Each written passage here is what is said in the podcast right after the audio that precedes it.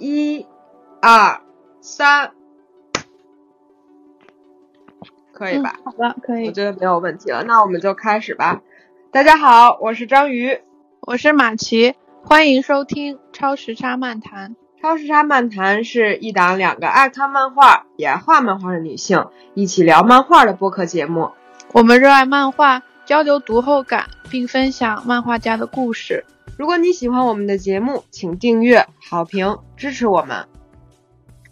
那我们就开始我们的第一期的节目吧。那第一个问题，我来问你好了。好激动，好激动。好的，是的。你第一个问题就是，这也是播客第一期节目嘛？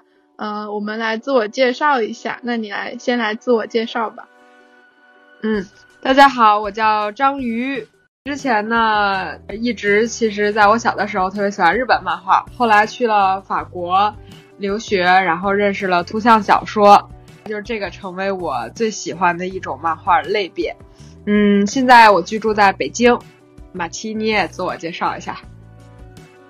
哇，呃，大家好，我是马奇，我是一名在纽约工作的服装设计师。嗯，我现在业余的时间在画漫画。我觉得我们这一代人可能很多都是这样吧，从小看着日本漫画长大嘛，所以我也是从日本漫画开始看漫画。但是确实是出国来到纽约，呃，上学读书之后，接触到很多的国外的漫画、欧美漫画和图像小说，就慢慢打开了一个新世界的大门。是的，是这样。为什么我们的播客起名叫做“超时差漫谈”呢？就是因为我和章鱼，我现在在纽约嘛，然后章鱼现在在北京，我在北京。是的，我们有十二小时的时差。这个时差不仅仅只是时间这么简单，两个人还面临着像技术啊、距离，甚至翻译，就是漫画的翻译上头有各种各样的问题。不过呢，我们觉得我们对漫画的热爱是可以超越这个时差的。所以我们的播客就叫做《超时差漫谈》，说的特别好。也是因为我们想了几个名字里头，就是问了一下朋友，这个的评分相对比较高一些。对，我们当时还做了一个投票，就大家觉得这个名字比较酷。你还记得我们之前选的的名字都有什么吗？呃，有一个慢言漫语，是我们两个都想出来的。对。然后时差这个主意也很不错。呃，还有就是想到什么下午茶，好像有一个什么古董还是咖啡馆，反正就是有一个场所有关的名字，但是记得不是很清。后来我还想了一些特别糟烂的名字，连投票轮都没有进入就被马奇给否决了。这个是可以直接否决的，特别拉垮的名字。是的，我们还是需要一个响亮的、撞得出口的名字，要不然给别人说我做了一个播客，然后播客的名字实在是说不出口呀。那么我们为什么会开始想做这个播客呢？是我的初衷，其实就是生活中自己也很喜欢看漫画，呃，但是其实身边的朋友没有很多可以去交流的，呃，在网上认识了张宇之后，我就有一天找到他，我就想抱着那种试试看的目的，因为我知道他也很喜欢漫画，所以我就想问问他有没有兴趣跟我一起做一个播客。我我想做这个播客的初衷很简单，就是去分享一些可能国内的读者并不知道的。很优秀的小众的漫画，还有图像小说，自己在阅读的过程中，在做播客的过程中，也督促自己去呃查找更多有关的资料吧，然后知道更多的跟漫画有关的知识，呃，跟好朋友一起分享交流，我觉得是一件很愉快的事情。嗯，我也是，嗯。就是我觉得本来看漫画就是一个我自己的爱好，跟马奇是一样的，就是在分享爱好的同时呢，然后又可以学到很多的东西，然后就是他说的那种可以。督促自己看漫画，而且可以通过这个播客传递一些自己的想法。是的，是的，嗯，对。其实我跟马奇，我们也就仅仅刚认识几个月这样子，所以呢，我觉得更有意思的是能通过这个播客，可以跟他进行一些，比如在思想上的一些呃碰撞呀、交流呀。我觉得就是对我自己的这个成长也是很很有帮助的。哇，这个太抬举了。太真的很期待。是的，因为我平时是很少主动去找别人的，很少主动去联系呃不是很认识的人，所以我觉得迈出这一步真的是非常的高兴。然后也可以通过这个节目让一些好的漫画、好的作者被发现，因为现在毕竟我们说到图像小说，可能很多的听众没有这个概念。然后我们也会通过这个节目去一点一点的普及我们认为一些好的作品，而且是可以在中国市面上，然后都是有翻译好的，可以让大家更多的了解什么是图像小说。嗯，对，是的，是的。这是第三个问题了，你喜欢读什么风格的漫画？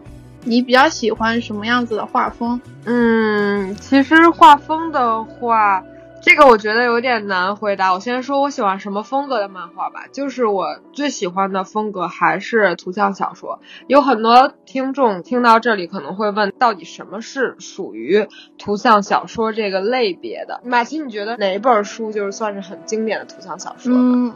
很经典的第一个我想到的肯定是那个 Mouse，对，Art Spiegelman，他是应该是一个美国人，他是一本还挺早的漫画，就是讲他他的他的家家人好像都是犹太人，他就写是他爷爷还是他爸爸，就是他们家庭的长辈在纳粹集中营里的经历，他很有名的就是这个漫画翻译过来叫鼠族嘛，就是他把犹太人全都画成了老鼠。德国纳粹都画成了猫，是完全动物化的一个图像小说。这个就是，嗯，提到图像小说，第一个跳到我，嗯，头脑里的，就是一个绕不过去的一本非常经典的图像小说。它是自己的一本书，它不是那种漫画杂志，也不是连载的，就是一本很完整的呃书的作品。对，就是只要提到图像小说的话，榜上有名的一定是《鼠族》。现在这个《鼠族》可以在网上买那个台湾版的翻译。还有一个就是，我看的第一本图像小说是那个 Craig Thompson 的那个被子。我说被子，但是实际上是对 blanket 变成毯子。因为我第一次读到这本书的时候，它其实是一个呃美国的版本。讲述的是就是一个男孩第一次遇见这个女孩，他们的故事以及最后他们的结局，就大概是一个这样的漫画。其中呢，就是这个女孩满怀着自己的爱意，然后用不同的碎花布片给这个男孩缝制了一个毯子。可是在我看来，就是特别像那种东北的哦碎布的大被子。对，那确实听我没有看过这本，那确实听起来是挺像那种。Cute 就是英语里头那种布拼起来的那种呃被子，拼布的，对对，那种手工做的。我最后查到了 台湾，台湾有翻译成毯子。是是，对，这本书超厚的，我最近才借到，它非常的厚，打算开始读一下。嗯，非常好看，这个是我读的第一本图像小说。那么马奇，你认为图像小说它它的概念到底是什么呢？什么样的书可以被称作是图像小说呢？嗯，我觉得最明显的区别就是，它是一本完整的书籍，更像小说，而不是更像大家平时以为的那种漫画长篇漫画。尤其是日本主流的商业漫画是非常连载性质的，它不，它就是有单行本。但是图像小说一般都是像读书一样，或者读小说一样，它是有自己单独的一本书的。这本书你从拿来拿到手里开始。它是一个完整的阅读体验，到你结束最后一页关上书为止，整个阅读体验是属于这个漫画家带给你的，是非常独特的。第二个就是除了书籍的形式，我是最喜欢的就是图像小说的这种个人性和它的独特性。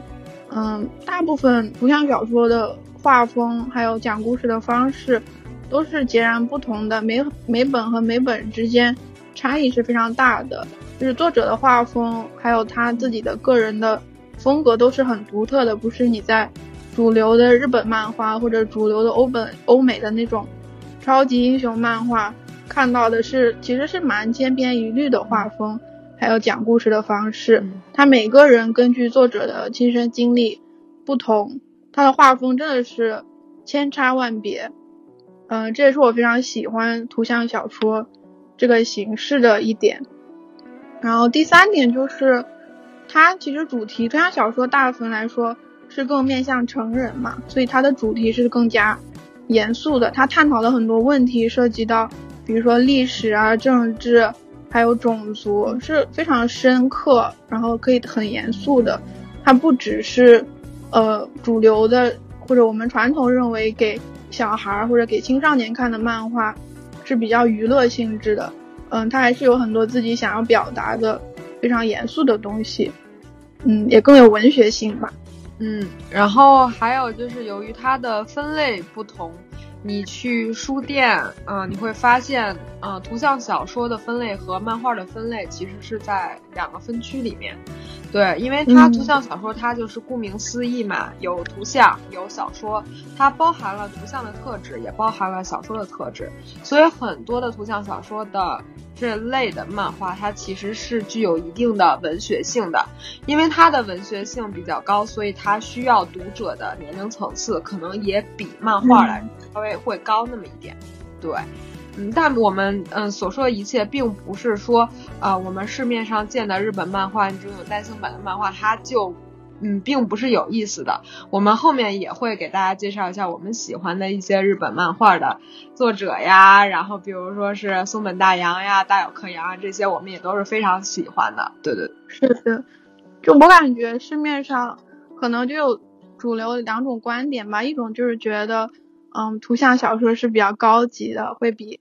日本漫画或者主流的商业漫画要更高级，鄙视链吗？对，有一点有点鄙视的感觉，或者就是觉得哦，读图像小说的人就更加的文艺，或者是更加的高级一点，或者还有，但是呢，有一种完全相反的观点，就是说，呃，其实图像小说只是说一些人想要重新包装漫画这个概念，做的一种营销，只是为了可以把漫画书卖的更贵一些，但他俩实际上。都是漫画，没有什么太大的区别。嗯，我是觉得我不同意，我不同意第一种说法，我也不是完全同意第二种说法，因为我觉得看漫画没有说谁比谁高级，因为就跟读书一样嘛，它最最终还是一个个人品味的问题。嗯，但是第二种说法就是说这种区分完全是没有必要的，它只是一种噱头或者只是一种营销，呃，为了把书卖得更贵一点。我觉得至少在中国的语境中，这种区分还是有必要的，因为大家对漫画还是有很多的偏见吧，或者就觉得这是给就是小孩子才读的东西。我觉得有一天等到这种偏见和歧视都消失的时候，大家可能你可能可以看到一个老人抱着一本漫画书在看，或者是就是这个阅读漫画的呃行为很普及，融入到大家生活中以后。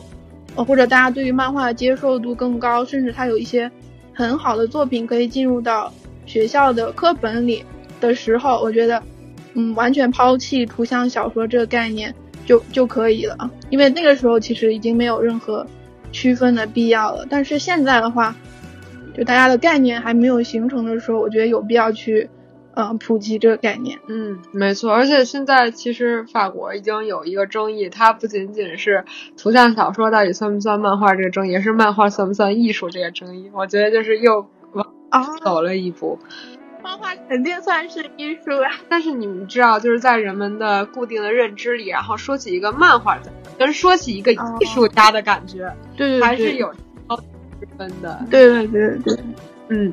那马奇，你喜欢什么样的嗯风格的漫画呢，或者是画风呢？嗯，我倒没有特别特定，就是呃喜欢图像小说。虽然我确实是很喜欢图像小说，我更多的是喜欢它的题材方面，就是我更多喜欢现实的题材，就是更多讲述日常生活中比较嗯身边发生的一些人和事，所以我是比较喜欢现实题材的。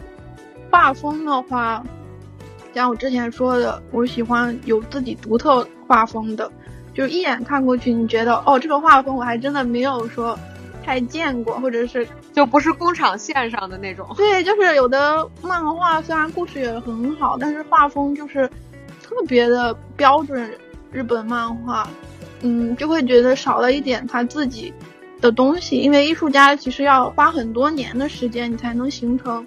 自己的一套就是绘画的语言嘛，如果我看到一个漫画画风真的是很独特，这个独特不是说他画的特别特别的好，而是说他有自己的一些嗯特点，我会比较喜欢。还有就是我更喜欢手绘的，虽然我知道现在这个时代是非常嗯电子化的一个时代，其实很少找到就是纯手绘的画画的人。但如果我看到一个真的是我自己能感觉到它是纯手绘的话，然后我是会觉得非常惊喜的，因为我觉得纯手绘的东西还是有很多不完美的地方，这些不完美的地方让它有了一种温度吧。那你觉得看一个漫画最重要的是什么？对你来说，什么样的漫画才算是嗯你心里那个优秀的漫画的？为什么为什么要画漫画呢？就是为什么要把这个东西以漫画的形式去表现出来？就所以他最初的那个动力，还有他最初的那个想法。嗯，对我来说是最重要的，就是他为什么一定要画这个漫画？就是我认为，其实，呃，其实之前你也提过啊，就是我觉得一个漫画最重要的哈，我最简单的一个评判标准就是我在读的过程中它是否是有趣的。嗯，我我很在意的是一个漫画它是否有突破、有创新性、有革新性，嗯，能否超越当时的那个。呃，历史环境和社会环境和漫画环境，哇，这个好要求好高呀！一下就是对对他的要求就高了很多。我认为就是如果真的要说是优秀的嘛，嗯，就是能足够的让我在未来的日子里能够记住它，并且跟你去谈论它，就像《鼠族》这样的漫画，我觉得它是一个足够优秀的漫画。而且我喜欢，其实说到故事啊，我就是我喜欢读故事，但是也有那种没有故事，仅仅靠图像去吸引你的那种漫画，其实我认为也很也也很有趣。嗯，所以说故事真的在漫画里面是一个很重要的一个属性吗？嗯，我觉得也也也不尽然，就不一定。嗯，就是好的漫画可能会有一个好的故事，但如果它没有一个好的故事，它就不算一个好的漫画嘛。所以这个也不一定。对，这个是同意。就比如说，嗯，对，就比如说我特别喜欢啊一个呃画家叫做奥利维耶·绍文，就是这个人他是。他的故事其实特别的简单，甚至让你觉得如果一句话能讲清楚，是一个很无聊的故事。但是他能通过不同的时间线，在这个漫画的形式上去玩这个东西，去玩这个图像。就他也是属于欧洲一个比较有革新性的一个漫画家，是一个年轻人，不是一个老人。嗯，他有一本书叫做《有胡子的男人》，嗯，这本书其实也很有意思，但是现在国内还没有。它的翻译，然后到时候我会把这个图贴到我们的那个，呃，视频的下方，然后如果有兴趣的同学可以搜一下，我觉得还挺对我还挺有兴趣的，因为我并不知道这个 这个人，也不知道这个有胡子的男人，听起来还是蛮有意思的，很有意思。对的，我觉得你说的里头有一点，我之前还没有想到过，就是有趣。我感觉可能每个人对有趣的理解都。都不一样。那个 那个《欢乐之家》，我听了好几次才把它看完。对对对，挺难过的，就是有时候你情绪承受不住了，就得停下来。对你停了好几次，你还想继续读它，这个是这个这个是很有意思的。是的，不过我挺挺同意你说的，它有一些特别的东西。是。那么马奇，你最喜欢的一本漫画，或者对你影响最大的一本漫画是什么呢？呃。我最喜欢的很难说，因为我好像看了以后就是会把以前的忘记，有的时候会把以前看到的忘记，嗯，就不会不会做那种打分列表，然后排到一个 top three 那种，嗯，但是对，有时候会你会忘记以前看了喜欢的，因为会遇到新欢，看到更喜欢的，嗯，不过对我我还是很喜欢的，然后对我有一本影响非常大的。呃，漫画是松本大洋的《Sunny》，中文应该是《星之子》。这本漫画也是真的，就是让我开始画漫画的的漫画，所以它对我的重要性是非常大的，我是很喜欢，因为它这是第一本让我意识到漫画你可以画你身边的人或事，你可以画你的童年，你可以画那些给你创伤的东西。你都是可以真实的表达出来，然后这些是非常动人的。他他的那种对当时的我的那种震撼的力量，呃，就是现在想起来还是会有点就是打颤的感觉，所以对我的影响是很大。漫画的私人性是是是，就它虽然不是图像小说吧，但是它的那本这本漫画读起来跟图像小说是很像的。嗯，是非常个人的一个作品。我当时看被子的时候，也是这个感觉，就是我觉得，因为我看被子的时候，其实年纪并不是很大，对对，是比较小的时候。对，然后我打开那个被子的时候，我就感觉我看了什么不该看的东西，我觉得我我偷窥到了，我偷窥到了别人的心理，我偷窥到了别人的秘密，但是却有一种就是爽感。就是让我说我，那他接下来会怎么样？他们的感情究竟会怎么发展？因为太过真实了，这种情感体验。听听说这个是一个描写爱情非常经典的作品，所以我也打算去看一下。对这个《Blanket》，《星之子》对你来说是对你影响很大的一本漫画，对吗？嗯，是的，因为对我影响最大的标就是的标准就是他让我开始画漫画了嘛。因为之前我是不知道漫画你可以画私人的东西、个人的东西，就是眼界完全没有被打开。因为我看的都是《海贼王》《火影》，最开始让我开始喜欢日本动画，都是这些作品。他们讲的其实是非常宏大的一种，呃，世界观，还有价值观，还有就是少年啊，非常热血、英雄冒险，嗯，其实都是很富有想象力的一些作品吧。也很符合我少年少女时候那种很热血的状态，但是到成年以后，上大学、工作以后，真的对那种少年漫画突然就失去了兴趣，可能跟自己的人生经历也更加丰富有关，真的就是不再吸引我了，也也很久很久没有去看，所以当时对当时我来说，松本大洋的 Sunny 就像是一记重锤，就。就让我发现哇，漫画你可以这么的，就是这么的个人，你可以画一些让你感到很伤痛的东西，你把你的心碎画出来，你的读者会跟你产生共鸣。然后这些事情很多，我知道是松本大洋，就是他的童年经历嘛，他小时候被送到孤儿院，或者也不是叫孤儿院嘛，就是有的人可能不能在父母身边。就送到一个那种孩子的寄宿学校或者托管中心的一段经历，对他来说应该是挺伤痛的，而且对他的性格的塑造啊什么也有很大的影响。所以他就把这个经历，虽然也是有一定程度的虚构，不过可以感觉到很多事情是发生过的。我觉得很多图像小说其实还是比较，嗯，自传性质的，真实发生过的，而不是说虚构出来的。嗯。对，然后当时对我影响最大的漫画，除了那个，就是这个是毯子，是我读的第一本图像小说。随之而来的后面，我读了那个《蓝色小药丸》，作者是弗雷德里克，翻译过来啊是弗雷德里克佩特斯。他讲的是他特别喜欢一个女孩。之后呢，这个女孩向他坦诚说：“我有那个 HIV，我是 HIV 的携带。”哦，天天呐，所以是药丸的意思。嗯嗯，然后我有一个孩子，他也是 HIV 的携带者。这个时候，在作者的脑海里，当时他在描述这一段的时候，他整个人是懵的。天呐，所以他想：我爱这个女孩，但是我要不要？继续和他在一起，嗯，这我觉得每一个身为正常人都会去想的，而且其实大家听到 HIV 这个病毒就是闻风丧胆，就恨不得不愿意跟他在同一个碗里吃饭，生怕自己被感染上。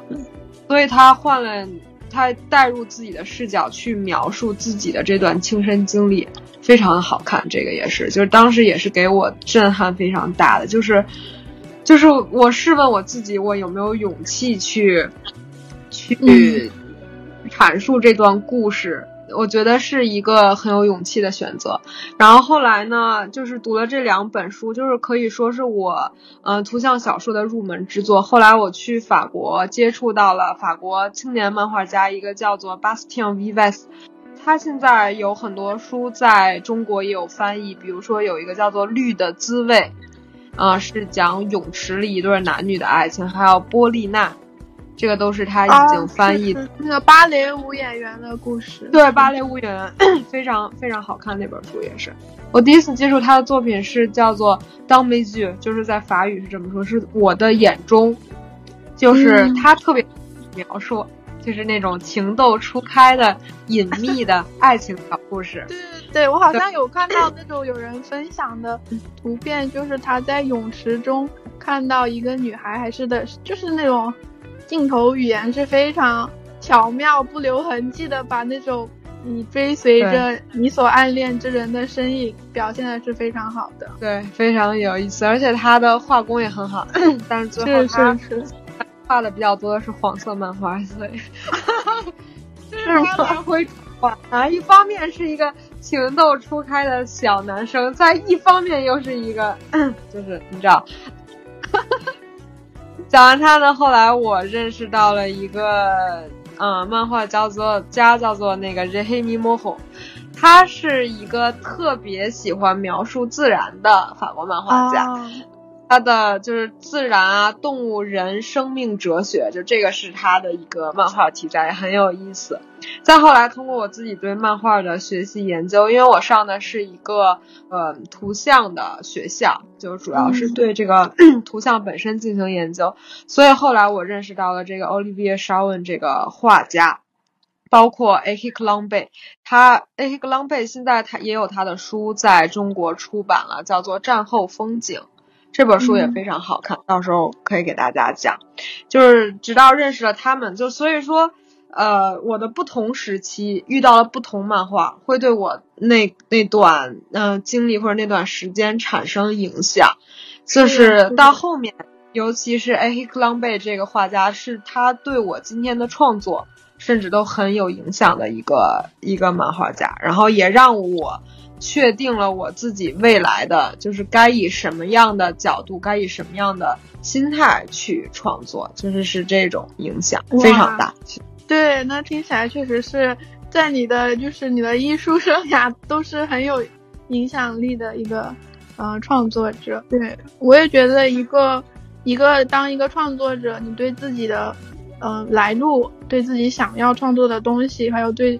对于自己阅读的东西，你产生一个系统的时候，嗯，开始有一些总结的时候，你画的东西也会越来越像你自己的东西，有你自己的风格吧。是，嗯，而且随着其实随着我们不断的长大，我们的嗯经历，我们的眼界不断的开阔，在这种时候，我们会需要不同的艺术作品，嗯，去找到和这些艺术作品的共鸣。所以，我们比如说，就像你之前说，我们小时候会喜欢《海贼王》，但是长大突然有一天发现，哎，这个漫画不再能与我产生情感链接了。即使我们当时看的哭的稀里哗啦的，被感动的一塌糊涂，超级感动，中学的我的最爱。对，可是过了那个时期之后，我们会发现，我们的精神世界其实渴望新的东西。对，所以说，我们无意中其实也会去进行对这些作品的寻找。来吧，赶紧下一个问题。你喜欢怎样的阅读方式？呃，我还是肯定是喜欢纸质书的，就是拿在手里呃看的书。我很很少读电子书，嗯，读漫画就除非是网络漫画，可以用电脑或者手机去阅读。不像小说基本上一定是嗯纸质的，因为你把它放到任何的电子阅读器。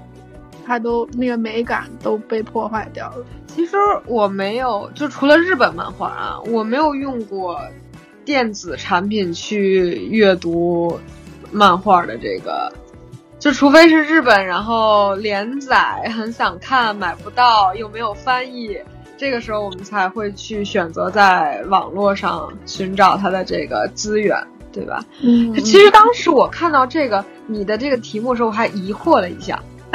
难道有别的阅读方式吗？是吧？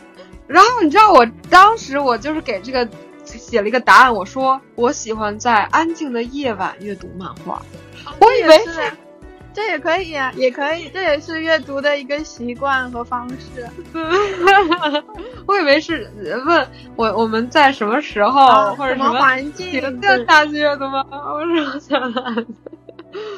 是的，我我感觉我可以在任何地方阅读漫画，尤其是比如说排队或者坐地铁的时候，呃，漫画就是相对于那种小说吧，全文字的，它有图嘛，更好更好的对，更好的去读它。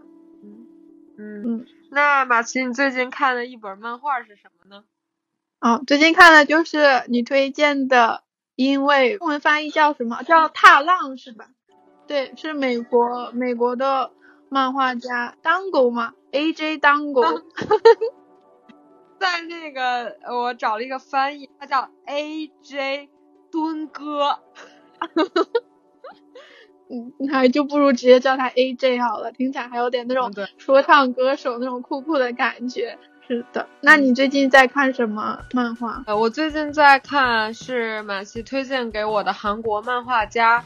叫做洪渊直哦，我还我还不知道他的中文名是这样子读的。对，他的中文名叫做洪渊直，是一个韩国人画的。不方便但幸福和马当家的饭桌这两本都可以在网上买到中文翻译版，非常好看。讲的是呃漫画家。啊，本身生活在大城市，但是不堪这个经济的负担，于是呢，他跟妻子两个人决定去这个旁边的郊区小农村去生活，去种田，过上了神仙侠侣的生活，并没有。对，讲述的就是这一段经历。但是虽然我们想象的就是可能，哎，实在不行，我们就是在都市里就总说这句话，实在不行我就去去种地了，就是我们说的一句玩笑话。然后人家真的实现。过来，以及他在这个实现的过程中遇到的一些困难，以及他的思想的思维的一些转变，都在这本书里面有记录。所以感兴趣的，到时候可以去搜。这个我们也会在后续的节目中去讲解。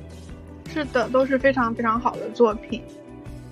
哇，我们我们的问题就都问完了，我们怎么结束呀？这段？好，那就这样吧。那今天的节目就聊到这里啦，我们期待下次。哈哈哈！你来说，好吧，我想想我要说什么啊？好吧，那我们今天的问题也都回答完了，那我们就期待下一期正式节目跟大家再会，拜拜。